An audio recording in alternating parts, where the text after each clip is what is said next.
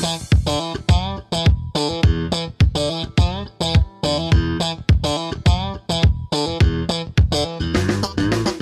Galera, aqui professor Enson Portela falando e no episódio de hoje do Aprenda Engenharia nós temos a estreia de um novo quadro. É isso aí. A ideia é a gente tentar responder e debater em certa profundidade perguntas enviadas por nossos ouvintes. Esse modelo de episódio não vai substituir o modelo de entrevista que temos, é um complemento. Provavelmente teremos uma frequência mensal deste tipo de episódio. Neste projeto piloto, batemos um papo sobre investimentos. Quer saber como se faz um investimento financeiro? O que é uma renda renda fixa, o que é uma renda variável, como comprar ações e fundos de investimentos imobiliários. Como saber se um investimento vale a pena? Fica aí comigo até o final que eu te prometo que vai valer a pena.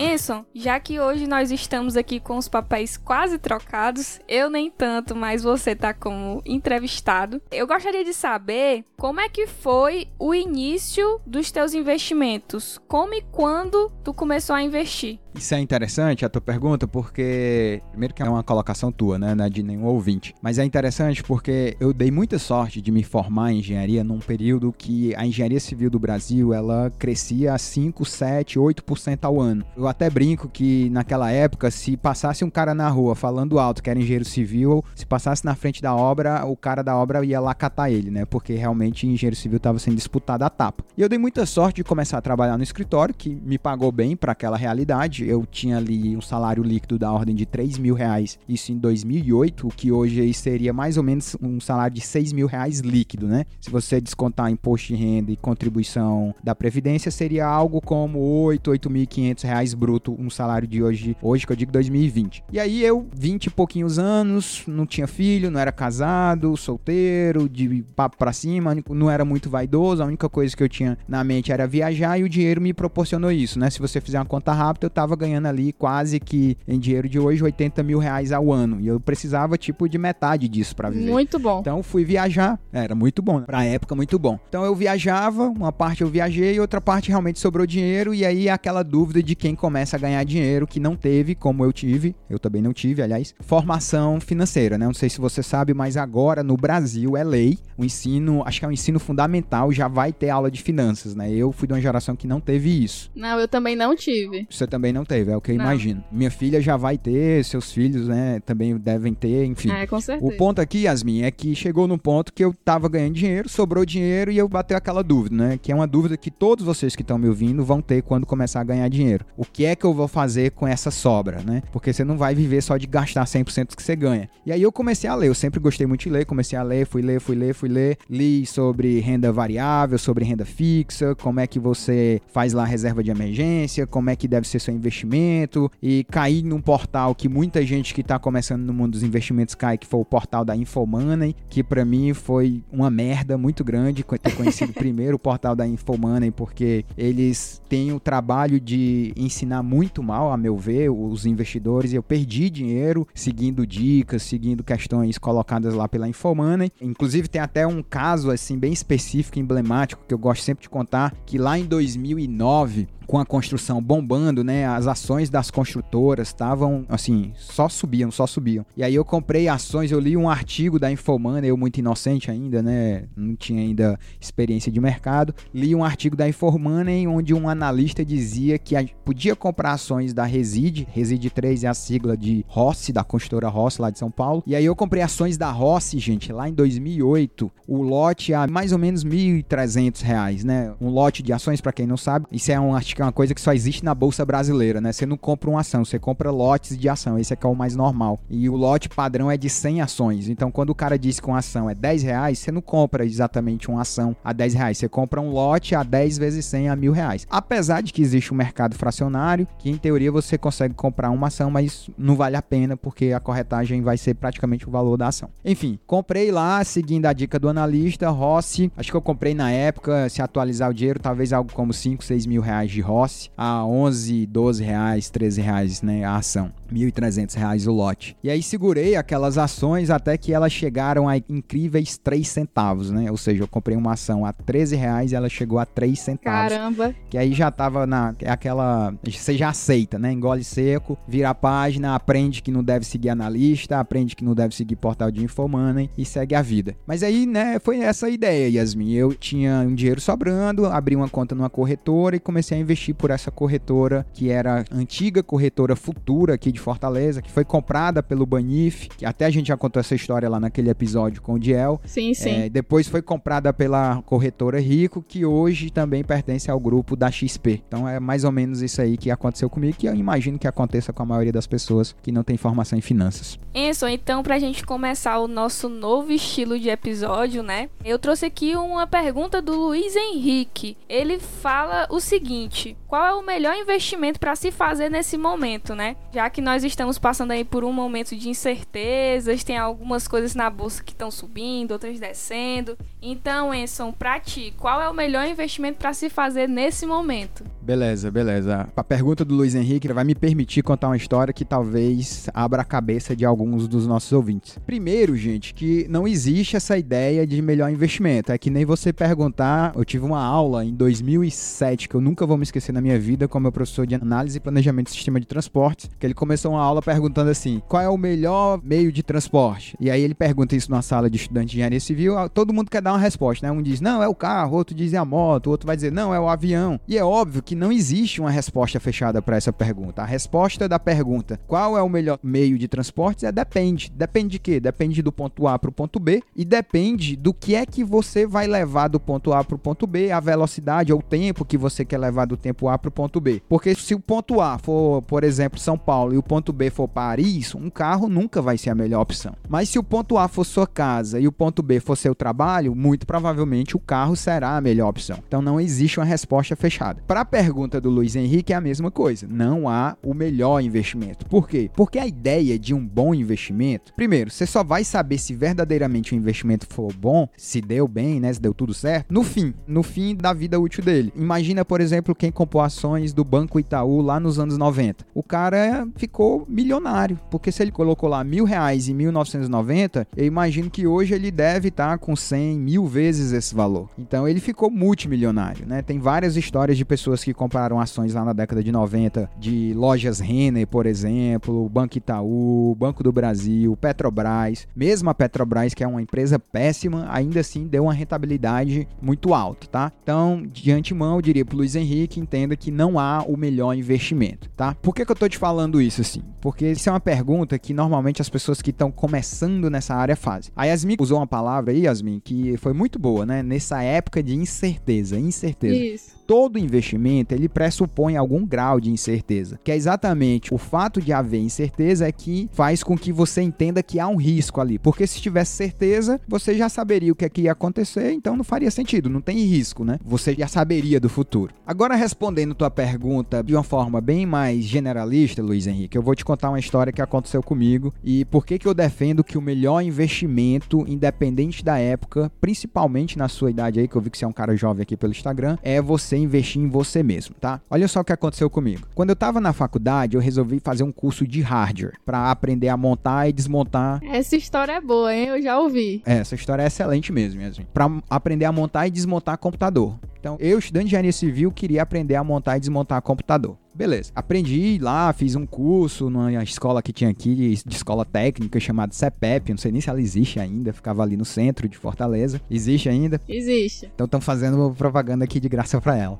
Mas ó, fiz lá o curso de hardware dos caras. Aprendi a montar, formatar computador, instalar Windows aí na época ainda Windows XP e tal, fazer boot, mudar ali o caminho do boot pelo HD, enfim. Aprendi um monte de coisa. Aí eu fiz ali um investimento, na época, sei lá, 200 reais. E o tempo foi passando o computador de um amigo ou outro dava pau, eu ia lá, consertava, de graça mesmo. O pessoal começa a saber que eu sei mexer nisso, aí me chamava, ó, oh, meu computador tá assim, tu não quer dar um pulo aqui em casa e tal. Enfim, passaram-se os anos, olha o que aconteceu. Eu consegui um trabalho, agora já recente, tá? Estamos falando aí de 2017, 10 anos depois. Eu consegui um trabalho nos Estados Unidos para trabalhar com monitoramento de pontes. Um belo dia, a gente passou o dia inteiro monitorando uma ponte, colocou, aquisitou todos os dados, a ponte era no meio do nada, então nem tinha a opção de já pegar o dado e jogar lá na hora na nuvem. Tinha que descarregar o dado da leitura do sensor dentro do HD do notebook e pegava o notebook, levava para o laboratório, jogava no HD do nosso computador de laboratório, aí passava lá para o servidor para ir para a nuvem. Nessa passada, Luiz Henrique, o que, que aconteceu? Quando a gente puxou o dado para o HD do computador, por alguma razão apagou do notebook e ficou só no HD desse meu colega chinês, o Han, que trabalhava lá comigo. Por uma questão de puro azar, antes de fazer o upload para a nuvem, o HD do Han deu pau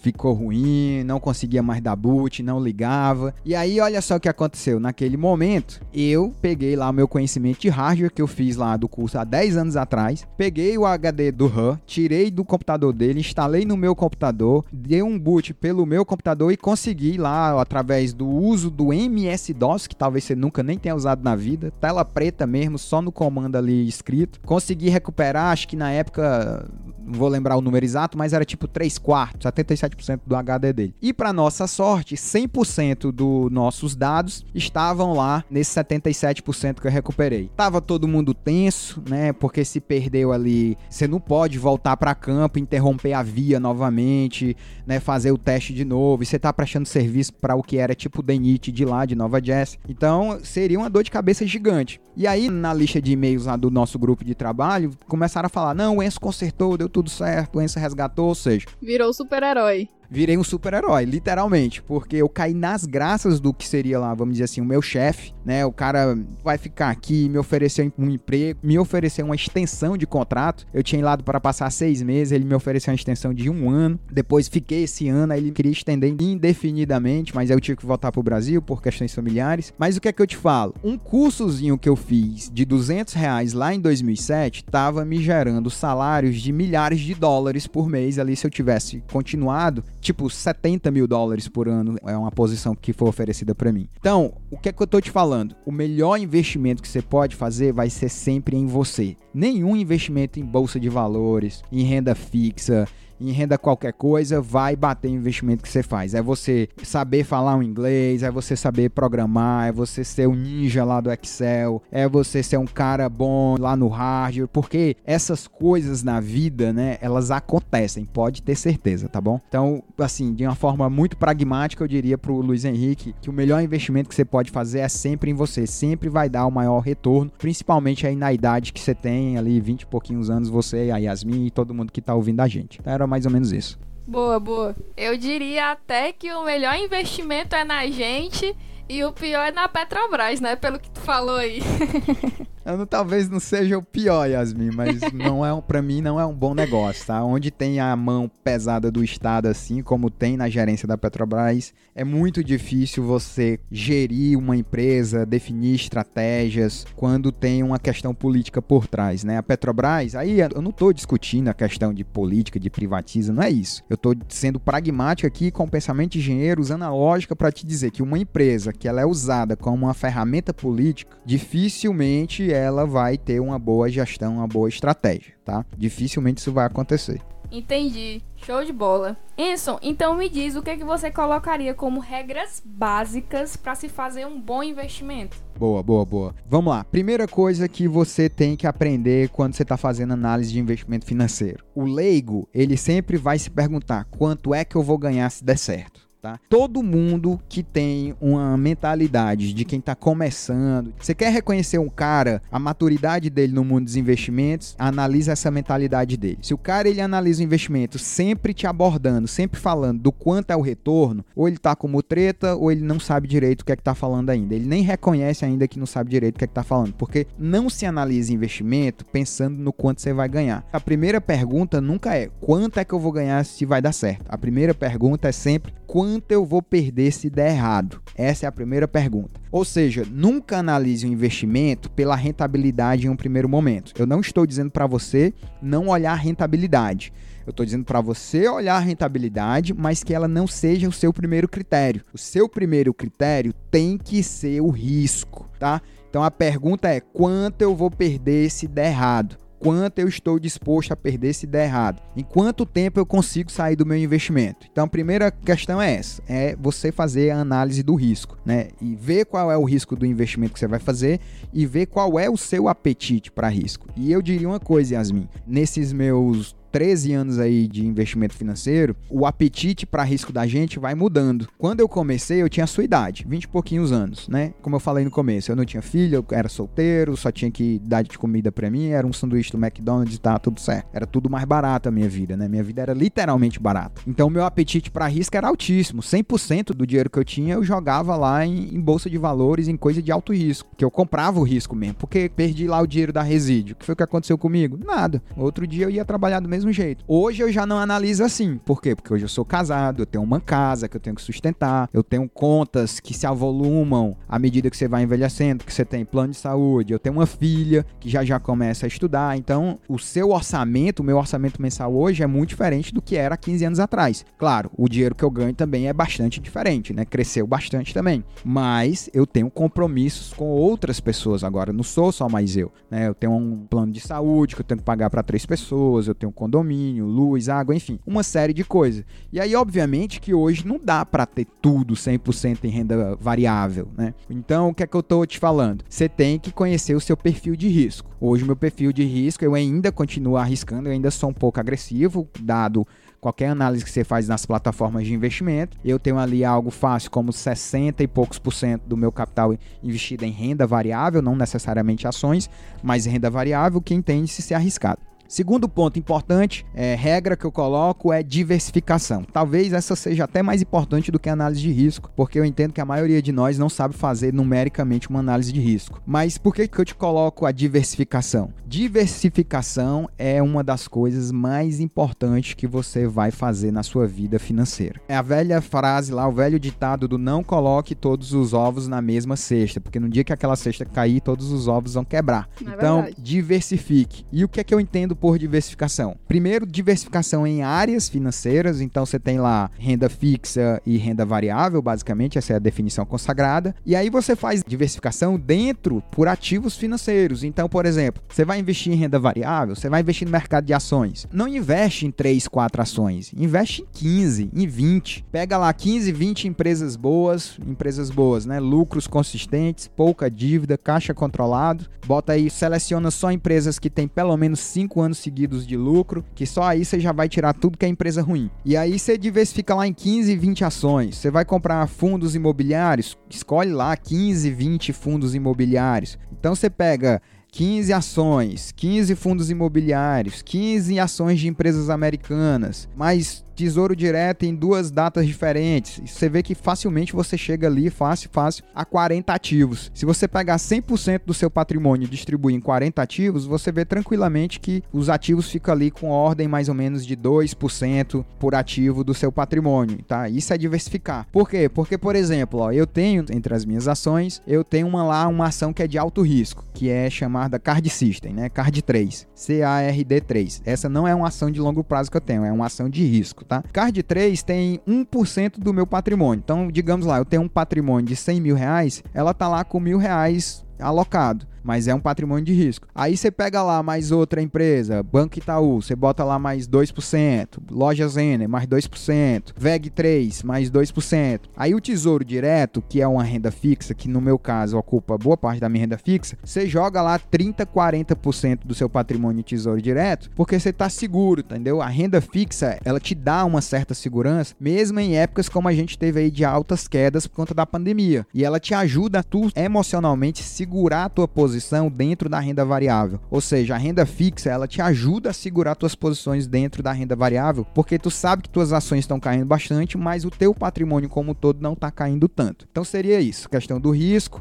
questão da diversificação. Em seguida, eu analisaria sim rentabilidade. Lembra sempre que só faz sentido comparar rentabilidade com ativos que têm graus de riscos idênticos. Então, não vai comparar a rentabilidade do Tesouro Direto com as ações da Oi, pelo amor de Deus, não faz o menor sentido, tá? É, São dois ativos com risco completamente diferentes. Mas é mais ou menos por aí. Enson, tu diria que tem algum valor mínimo, assim, para entrar na bolsa? Porque eu sei que para investir em renda fixa, com 30 reais tu consegue. Mas tem algum valor assim que tu estipularia o mínimo para poder entrar no mundo de ações? Então, Yasmin, quando eu comecei, eu pagava, por exemplo, corretagem de 20 reais, entendeu? Por cada compra. Então, se você vai meter ali na bolsa 200 reais e 20 reais são corretagens, você já entra perdendo 20%. Não faz sentido, né? Hoje em dia, você tem algumas corretoras. Primeiro, os custos de operar no mercado caíram bastante, né? Tem corretoras, inclusive, que é de graça. Posso citar uma aqui, que é a Clear, CLE é AR Clear Corretora. É literalmente graça, você não paga corretagem para fazer compra e venda de ativos. Eu não acho que precisa ter um valor. Mas assim, ó, quer entrar, bota ali, tenta ali pelo menos 500 mil reais para entrar com alguma coisa. Lembrando que quando você faz investimento assim nos seus 20 e pouquinhos anos, a não ser que você já esteja ganhando dinheiro grosso, né? Se você tem condições, por exemplo, hoje de colocar mil reais por mês em, em investimento, tudo bem, aí faz sentido. Mas se você é um cara que é estudante de engenharia, ainda é coisa pequena, usa a bolsa, usa o teu dinheiro para tu ir aprendendo, sabe? Inclusive a parte lógica mesmo, pragmática das coisas do tipo onde é que aperta, como é que escreve uma boleta, como é que preenche uma boleta de compra à vista, como é que é uma senha, uma assinatura eletrônica e com quanto tempo quando eu compro a ação, quando é que ela passa a ser minha mesmo, né? Que a compra de ação hoje em dia é D mais 2. Então, quando você compra hoje, só daqui a dois dias úteis é que a ação definitivamente vem para ti e o dinheiro sai definitivamente da tua conta porque leva um tempo aí para processar e fazer a liquidação.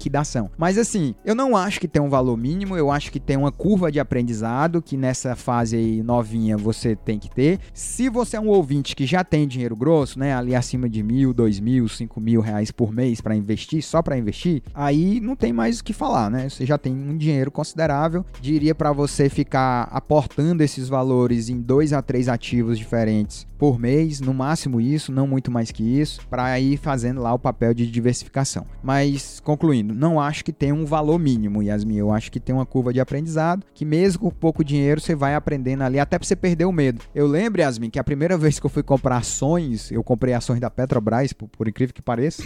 o meu dedo ele tremia quando eu ia apertar o mouse, entendeu? Eu lia mil vezes se eu preencher a boleta certo, se eu botei o código certo, se eu tinha um problema de eu tô achando que tô comprando 100 ações estou comprando é mil. E eu literalmente tremia de medo ali. Hoje em dia eu já deixo até no automático, entendeu? Última sexta-feira do mês, vou lá, faço minhas compras e nem olho mais. Mais ou menos por aí. Entendi. Então, dando continuidade aqui às nossas perguntas, eu trouxe a pergunta do Guilherme de Paula, que ele pergunta o seguinte: explica a diferença entre renda variável e renda fixa e para que serve cada uma.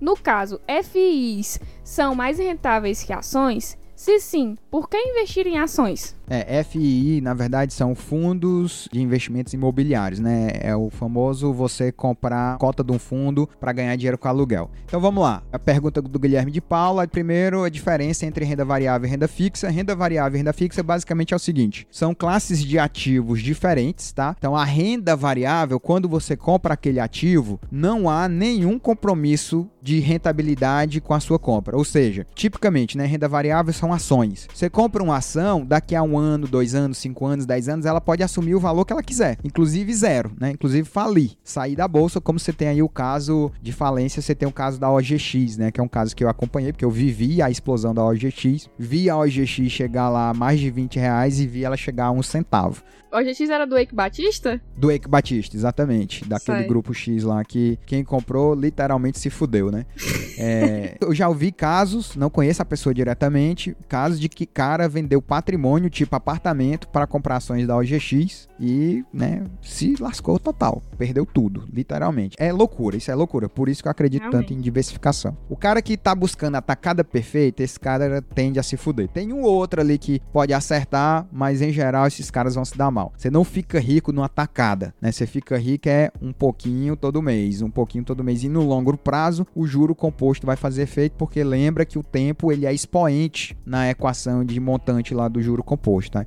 Então tem que dar tempo ao tempo. Então, renda variável é isso. Não há compromisso, não há certeza de nada. Na renda fixa, você sabe exatamente quanto vai render seu investimento. Então, por exemplo, se você pegar aí NTNB do Tesouro Nacional, né, notas do Tesouro Nacional com vencimento para 2045, elas vão estar tá ali te dando inflação mais 3,5%. Isso oscila, tá? Inflação mais 4%. O que que isso significa? E por que que a gente chama de renda fixa? Porque se você comprou hoje Tesouro Direto e levar até a data de maturação, né, até ela vencer, que tem um prazo, quando chegar lá naquele final do período, o cara vai te pagar exatamente o percentual que ele acordou contigo. Outro exemplo, o CDB. O CDB, quando você entra no investimento, você já sabe quanto você vai ganhar lá na saída. Então você compra um CDB que te dá 7% ao ano durante 3 anos. Se você botou mil reais hoje, quando você for receber lá o seu dinheiro de volta, você vai receber mil reais mais 7% do primeiro ano, mais 7% do segundo, mais 7% do terceiro já é um valor fixo. Por isso que a gente chama renda fixa. Por quê? Porque você está tendo o retorno, uma renda que está voltando para ti, que ela tem um valor fixo conhecido. Essa é a diferença básica entre renda variável e renda fixa. E aí, obviamente, que é claro que a renda variável embute um risco absurdamente maior. Né? Não há compromisso. O valor do ativo ele pode assumir qualquer posição, inclusive zero. Inclusive, em alguns casos, negativa, tá? Ou seja, o ativo financeiro ele perdeu o valor, chegou num ponto que você vai ter que tirar dinheiro do seu bolso para cobrir o prejuízo que está tendo. Isso acontece também. Beleza. E no caso aí de fundos de investimentos imobiliários serem mais rentáveis do que ações? Não é verdade. Eu acho que o Guilherme de Paulo ele confundiu. O que acontece é que os FIIs, né, que é a abreviação que a gente usa, os FIIs, os fundos de investimento imobiliário, os FIIs eles pagam mensalmente um aluguel para ti, uma taxa. Porque o que é um FII? O FII é uma galera, um estrategista, um gerente, às vezes até um banco, uma corretora, enfim, uma entidade financeira ligada ao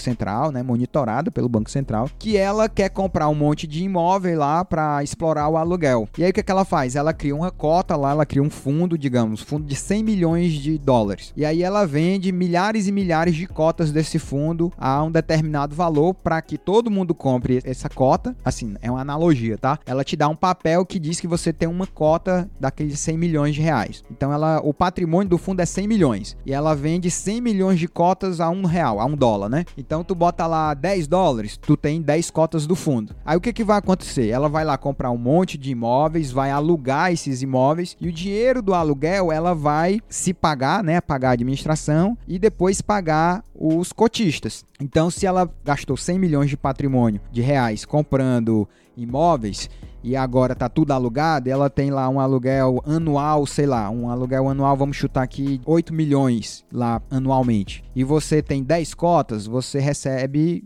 o seu valor correspondente a esses 8 milhões anuais em aluguel. Então, qual que é o lance dos FIIs, né? É que todo mês, entre aspas, pinga ali na tua conta o dinheirinho lá relacionado à tua cota. Se tu tem mil cotas de um fundo e o fundo pagou 50 centavos, que é um número típico, né? Você vê 50, 60, 70 centavos por por cota. Então, se você tem mil cotas e ele paga 70 centavos por cota esse mês, quer dizer que você vai receber 700 reais. Então, se tu tem mil cotas desse fundo, tu vai receber 700 reais por mês. Então, esse é o lance, né? E todo mês vai cair dinheiro na tua conta devido ao fundo imobiliário. Além disso, você ainda tem a valorização da cota. Digamos que a administração é muito boa, né? E aliás, a gente tem FIIs aí com administrações excelentes, que ela consegue pegar dinheiro, gera novas emissões, compra novos imóveis imóveis, expande o fundo e aí a cota lá que quando tu entrou valia 100 reais, agora tá valendo 120, 130. Então você ganha dinheiro tanto na cota quanto na rentabilidade dos aluguéis. Mas tem o outro lado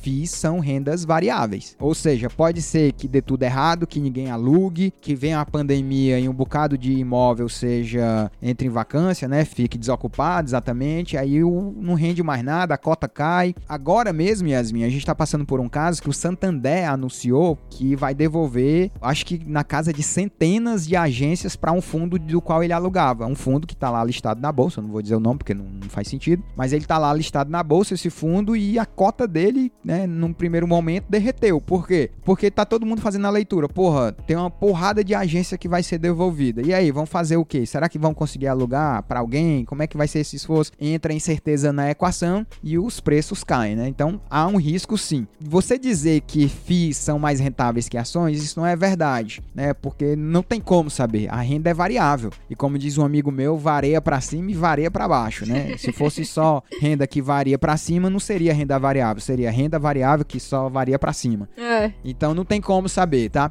O lance é que assim, ó, as empresas que são listadas em bolsas de ações, elas são obrigadas a pagar um certo percentual do seu lucro em dividendos. E a apuração contábil das empresas no Brasil é feita a cada três meses. Então você só, se for uma empresa que paga dividendo, ela só vai te pagar mais ou menos ali a cada três meses e não como os FIIs que te pagam mensalmente. Eu acho que é isso que ele quis dizer que rende mais, porque o dinheiro cai com a maior frequência. Mas do ponto de vista matemático, isso não é rentabilidade, né? Isso é só recebimento. Ações aí tem ações, inclusive você pega uma Apple. A Apple nunca nem pagou dividendo, eu acho. A, Microsoft e a Amazon nunca pagaram dividendos. E pergunta se o investidor delas está triste porque nunca receberam dividendos. Estão lá recebendo quase que 100% por ano nos últimos anos. Então jamais vão estar tá tristes, né? Então essa é mais ou menos a questão aí.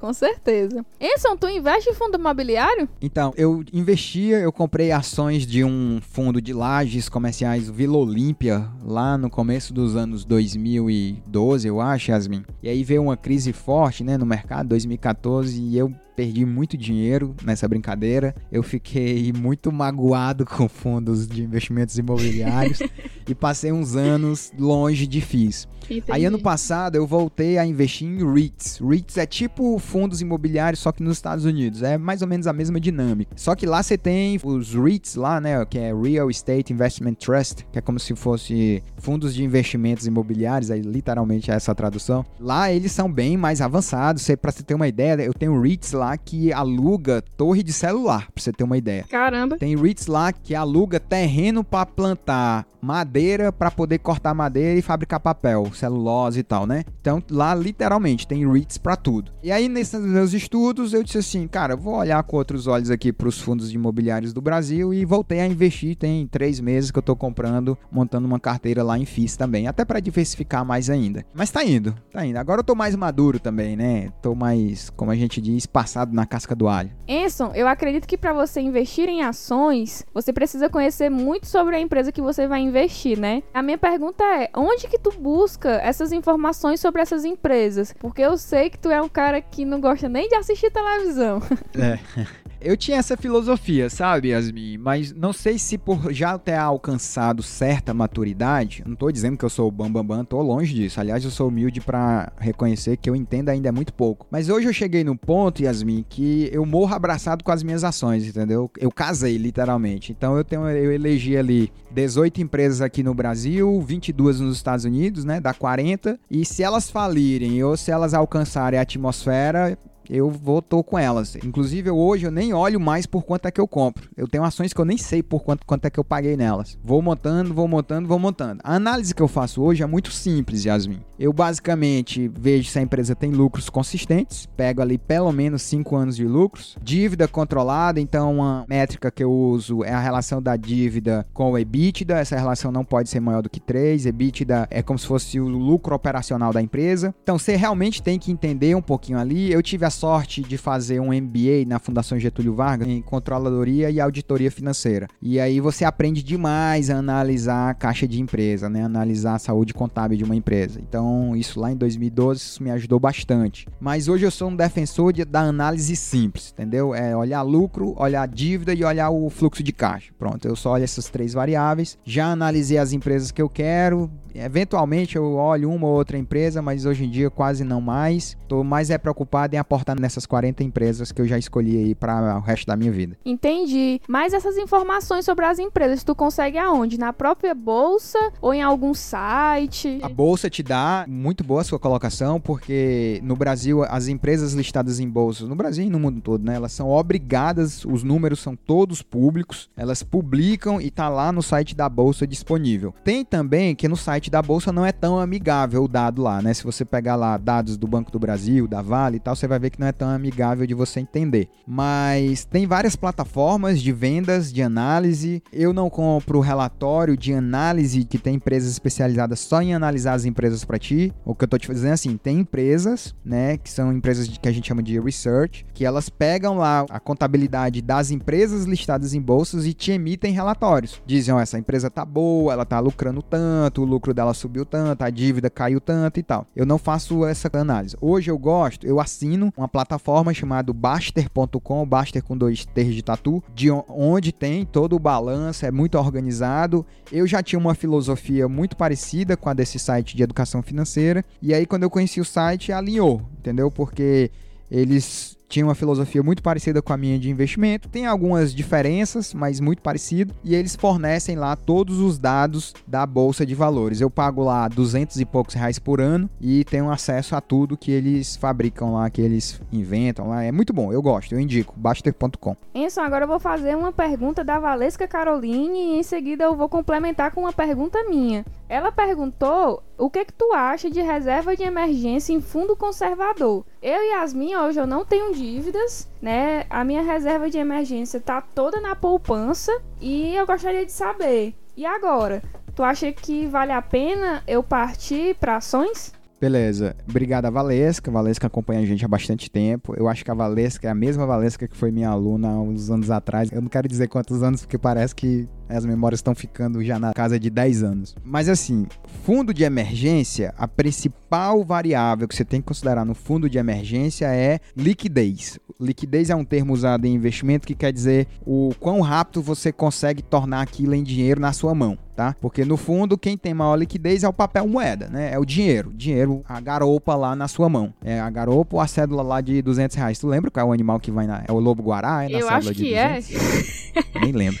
Enfim, o que vale é o dinheiro na sua mão, tá? Então, isso é que é liquidez. Investimento tem que ter liquidez, né?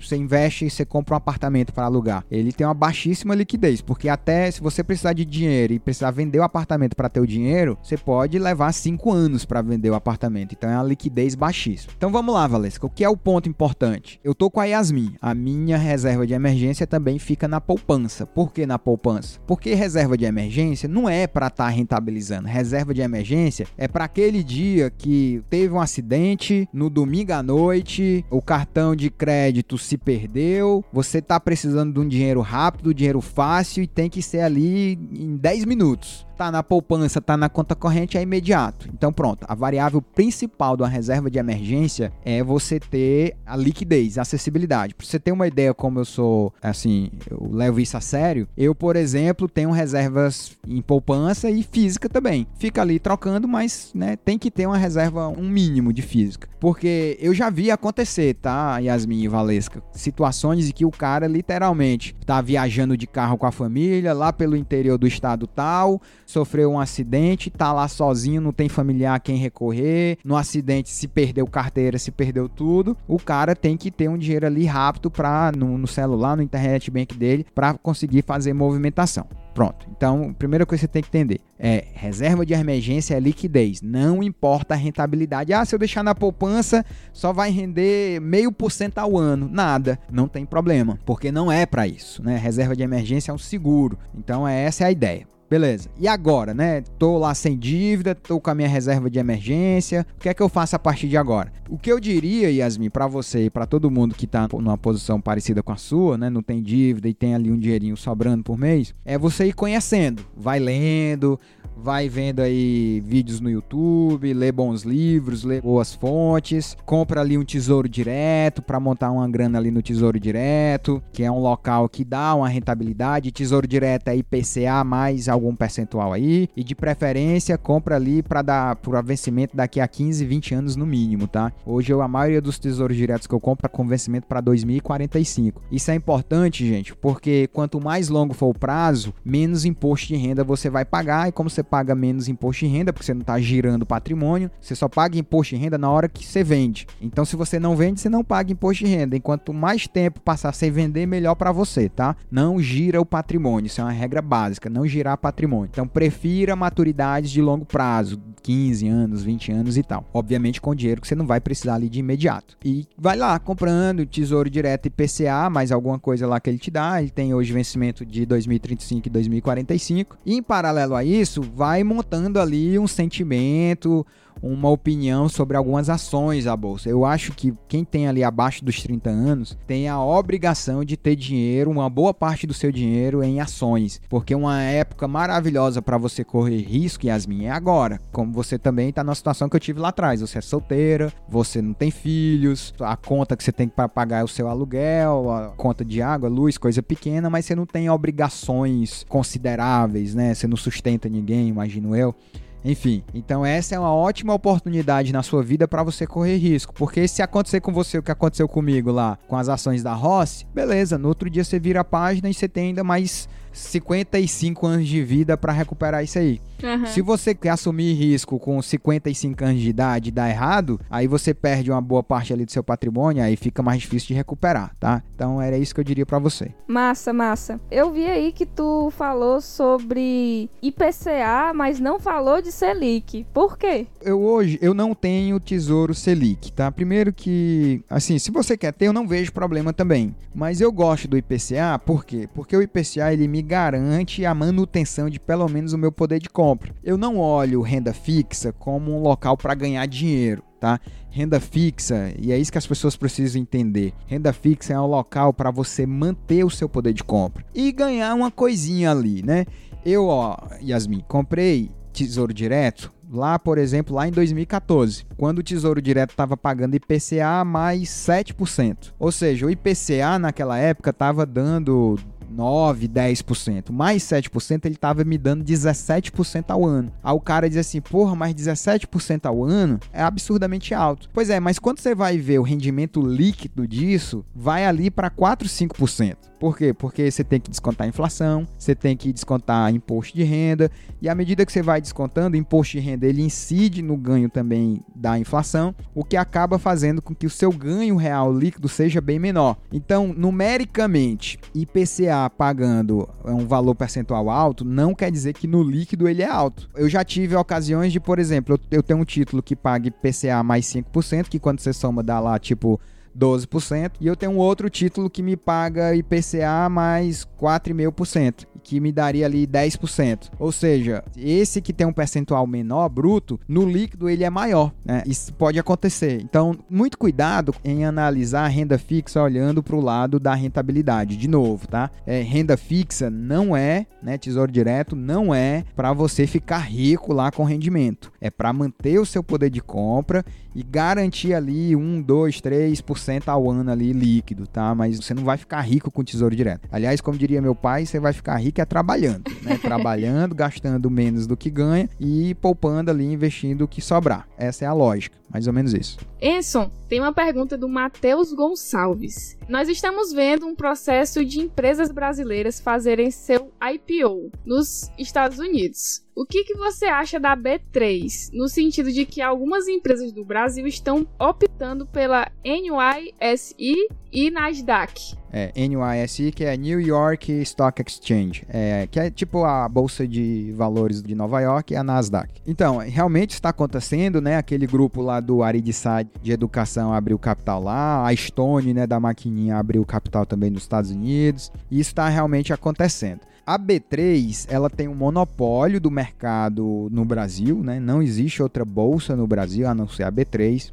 Eu não acho, eu não sou uma pessoa insatisfeita com o serviço da B3. Eu gosto da B3. Eu acho que poderia melhorar em algumas coisas, a começar a parar com esse negócio de lote, né? Não deveria ter lote de ações. O cara vai lá, em vez de comprar um lote a mil reais, diz que é uma ação a mil reais, acabou. Que é assim, por exemplo, lá em Nova York, lá na Nasdaq. Você não compra 100 ações da Apple, você compra uma ação da Apple. Enfim, mas assim, de forma geral, eu acho a B3 uma excelente empresa. Inclusive, contabilmente, ela é uma excelente empresa. É uma das empresas que eu tenho porque ela é realmente muito boa. Ela dá lucro atrás, é uma máquina de fazer dinheiro, literalmente, é billions, billions, né, para parafrasear aí aquela série, billions, billions mesmo, porque é uma empresa impressionante como gera caixa, como gera dinheiro. O que está acontecendo, eu acho que é mais uma questão de segurança e alguma coisa relacionada aí ao medo do risco contábil. Por isso que eu acho que essas empresas foram abrir capital lá nos Estados Unidos. É preciso entender que hoje está tudo muito mais fácil, minha gente. Então eu acredito até que isso vai ficar muito mais comum. É comum, inclusive, no nível da pessoa física. Eu, por exemplo, tenho conta na NYSE que eu abri aqui do Brasil, com o meu endereço do Brasil. Eu mando, faço tudo aqui pelo meu computador. Eu mandei meus documentos lá para uma corretora americana de manhã. Três horas da tarde minha conta estava aberta. No outro dia eu usei o remessa online mandei dólares para lá. Com mais um dia útil chegou, ou seja, em dois dias eu abri e já estava comprando ações no mercado dos Estados Unidos. Isso é há 10, 15 anos atrás seria inimaginável. Né? Então tá tudo muito fácil. Tá tão fácil investir no mercado americano como está fácil investir aqui no mercado brasileiro. Isso é uma tendência que a tecnologia permite a gente. Só para você ter uma ideia, hoje nos Estados Unidos já existem corretoras que são especializadas em brasileiros. Né? Tem a Avenue Securities, que para ser sério eu nem gosto muito dela, mas ela é uma empresa que ela é especializada em brasileiro, atendimento em português e tal. Você tem o mercado de ações americana ali ao seu dispor 24 horas tranquilamente se você quiser abrir uma conta lá. Eu, né, respondendo a pergunta do nosso colega novamente, gosto sim da B3, gosto sim da bolsa, da nossa bolsa de valores. Diria para você que estou super tranquilo com ela. Acho que a B3 aí tem um horizonte longo ainda de vida.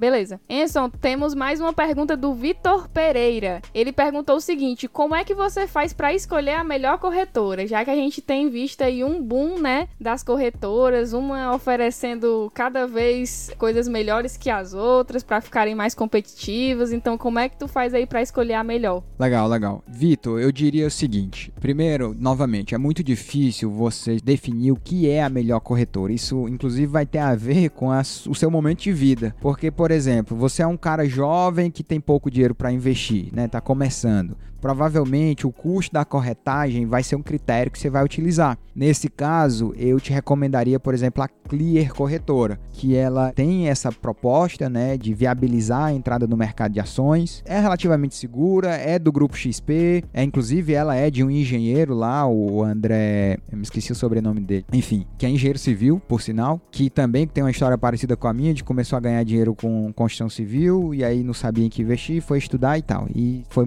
picado pela pela mosca azul aí dos investimentos financeiros, que é uma área muito interessante. Mas assim, Vitor, é muito difícil você definir o que é a melhor corretora, né? Eu gosto, por exemplo, o sistema dela é estável, né? O sistema online dela, porque ela não tem agência. O sistema online dela é estável e confiável? Sim. Então, beleza, isso é um ponto que eu olho. Então, você pega aí as grandes corretoras hoje, Rico, própria XP, Clear, todas elas têm sistemas muito bem estáveis, né? Bem tranquilo. É outro ponto importante é a quão amigável é o home broker, né? O home broker é o programinha lá, quando você vai fazer a conta, você tem login e senha, e aí você vai lá preencher a boleta, como é que é o processo de ver, de ter contato com esse home broker, que é o ambiente onde está lá, onde é o mercado propriamente, né? Onde você vê as cotações se movimentando e você pode comprar ou vender ativo. Aí, novamente, em geral, os home brokers são todos muito parecidos, todos de boas qualidades e atendem bem o que você quer fazer. Outro ponto importante é o nível de serviço que ela tem, né? Se ela tem uma proposta de te educar, se é fácil, se ela responde bem os e-mails. Uma dica que eu te dou, coloca se tu tá em dúvida de uma corretora, aliás, dou para todos vocês, coloca o nome da corretora e do lado coloca reclame aqui no Google. E aí você vai ver lá as reclamações que o pessoal faz. Qual é a corretora que você está interessado na Rico? Eu tenho conta na Rico também. Você bota lá rico.com.você, reclame aqui e vê o que é que o pessoal está falando. De antemão, eu te aviso que você vai encontrar reclamações sobre todas. Mas aí você tem uma nota ali das empresas, né, dessas corretoras preocupada em responder, preocupada em ter um bom nome. Então é uma forma. Hoje em dia, Vitor, eu não olho mais custo de corretagem. Hoje em dia, inclusive, a maioria das minhas movimentações são feitas pela minha própria conta. Eu tenho uma conta no Banco do Brasil que eu já opero por lá. Por quê? Porque o custo caiu assustadoramente. Só para você ter uma ideia hoje, hoje você faz ali uma compra de 5, 6, 7 mil reais no Banco do Brasil e você vai pagar 6 reais de corretagem, tá? Não vale nem a pena, no meu caso de Banco do Brasil, fazer uma TED para minha conta na corretora com aquele montante para comprar de graça lá sem corretagem, porque o valor da TED já dá ali aí empate com o valor da corretagem. Então, para mim, não vale a pena. E eu gosto de banco grande, né? Eu sei que tem os apaixonados aí pelo Nubank, a Yasmin é uma. Eu sou. Tem a galera que gosta do Banco Inter mas eu ainda não confio nesses banquinhos. Eu gosto de deixar minhas coisas em banco grande, tá? É, mas aí é questão pessoal também, isso quer dizer nada não. Eu só te falo assim, você vai ver que ao longo do tempo, o seu critério do que é a melhor corretora, ela vai mudar. Se tiver procurando uma com corretagem zero, né, baixo custo, vai lá na Se tiver procurando uma corretora maior, que te ofereça educação, que te ofereça uma série de coisas, eu te recomendo ir lá na Rico. Eu tenho conta nas duas, acho que as duas servem a seu fim. As duas são boas. Massa, massa. Enson, aqui para finalizar o nosso filtro de perguntas que a gente fez, tem uma pergunta do Marcelo Soares. Ele perguntou o seguinte: vale a pena investir em criptomoedas para longo prazo? Então, primeiro eu não vejo criptomoeda como investimento tá? Eu, criptomoeda é uma moeda, é que nem você ir numa corretora de valores e comprar dólar. Você chega lá com 500 garopas e sai com o George Washington, acho que é o George Washington, né, que tá na nota de 100. Enfim, comprar moeda, na prática é isso, né? A criptomoeda é comprar moeda. Então eu não vejo isso de fato como um investimento, principalmente a longo prazo, tá? Eu não colocaria parte do meu patrimônio em criptomoeda, colocaria sim uma compra especulativa, né, para especular mesmo, mas não para ver isso como um investimento de longo prazo. O que, que é o lance da criptomoeda que eu acho? Eu vi um artigo, tem um tempinho já, de gente, vocês já devem saber que o Bolívar, que é a moeda lá da Venezuela, ele derreteu completamente, né? Não vale nada. Pra você comprar um pão, você tem que levar um carrinho de mão de Bolívar para poder comprar um pão. Porque, e não é exagero não. Depois bota aí no Google, você que tá ouvindo, coloca lá Bolívar frango, para você ver. O cara fez uma foto que ele botou, empilhou as cédulas de Bolívar do lado de um frango. Quanto de, de cédulas você precisaria para comprar o frango? Você vai ver que é uma quantidade maior maior do que o frango. Enfim, então o que foi que aconteceu? Nesse artigo que eu tava vendo, eu tava lá contando a história de uma família que o cara comprava, alimentava a família através de criptomoeda. Ou seja, aquilo ali era uma reserva que o cara tinha feito em criptomoeda, que ele ainda, que não perdeu tanto valor quanto o Bolívar, então ele conseguia comprar comida, cara, né? O básico, comida usando criptomoeda, que não perdeu tanto valor quanto o Bolívar. Imagina aí, por exemplo, isso serve para criptomoeda, mas também serve para dólar, né? Ou para qualquer qualquer outra moeda, o euro, enfim. Eu uso no dólar, eu compro dólar em espécie, eu gosto dessa ideia. Sei lá, se amanhã esse país aqui entrar numa guerra civil, em meia hora eu consigo sair desse país, né? Eu deixo sempre meu passaporte válido. Acho que as pessoas vão me ouvir as minhas esse cara é um maníaco, ele tá achando que o mundo vai, explodir amanhã. Mas eu sou uma precavida nesse sentido. Eu cuido de mim e da minha família, assim. Minha filha e minha esposa. Aconteceu qualquer coisa, a gente pega um avião e vai-se embora. A compra do dólar é a mesma filosofia, Marcelo. Você vai comprar moeda para ter uma certa segurança ali. E dá segurança mesmo, ó, pra você ter uma ideia. As ações que eu tenho lá nos Estados Unidos, elas diminuíram bastante de valor ao longo dessa pandemia, né? Todos os mercados de ações sofreram bastante. Mas você acredita que eu não perdi dinheiro? Porque o que as ações desvalorizaram em dólar, o dólar valorizou em real. Ou seja, apesar de que o valor da ação numérico ele caiu, era 10 dólares, foi para 8, o dólar que eu tinha comprado a 3,30 foi para 5,50, entendeu? Então, você te dá uma certa segurança ali. Obviamente, não é um valor absurdo, assim, eu não, não tenho tanto dólar ainda, mas eu te falo assim, é a mesma filosofia, é moeda, tá? Então, não é exatamente um investimento. Criptomoeda, a meu ver, não serve como investimento de longo prazo, ele, ela serve como uma reserva. Acho bom você ter criptomoeda? Cara, eu teria. É uma coisa que tá na linha, entendeu? Tá na agenda. É, até pra em algum momento aí, se você precisar, tá lá. Mas assim, tu não tá louco de vender teu carro e comprar de criptomoeda. É isso que eu quero te dizer, tá? Não é um negócio pra você entrar já com os dois pés e as duas mãos. Entra com um fio de cabelo primeiro e aí depois vai vendo no que é que dá. Massa, massa. E a gente tá aqui chegando ao final do episódio, não é mesmo? E como é de costume, de praxe aqui do nosso podcast, a gente sempre pede uma indicação de livro e filme pro nosso entrevistado. E aí, Enson, o que que tu indica pra gente? É estranho estar tá desse lado aqui do microfone.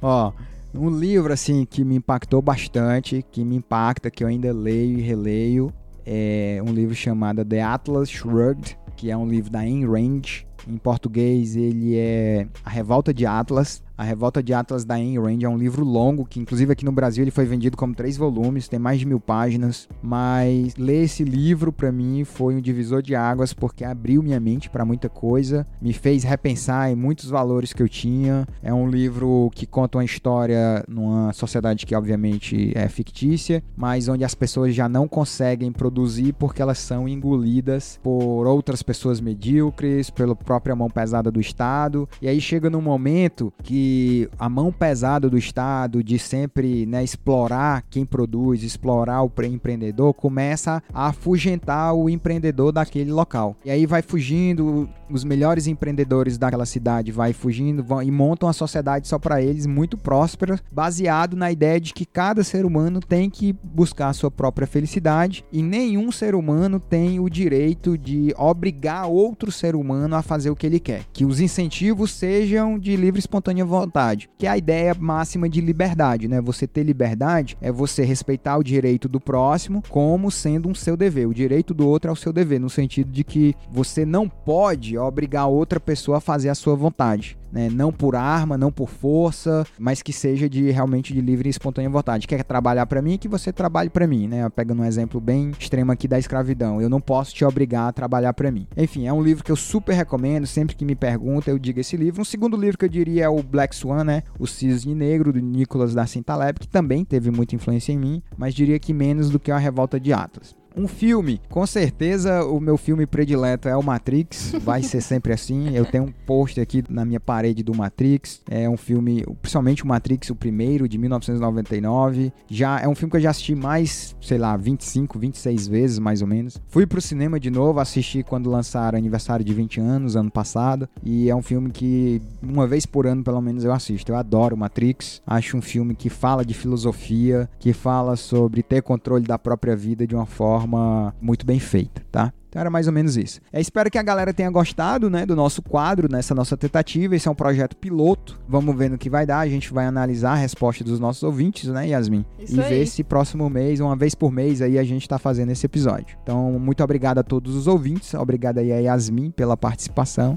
Que é isso. Tamo junto, galera. Tchau, tchau. Tchau, tchau. Um abraço.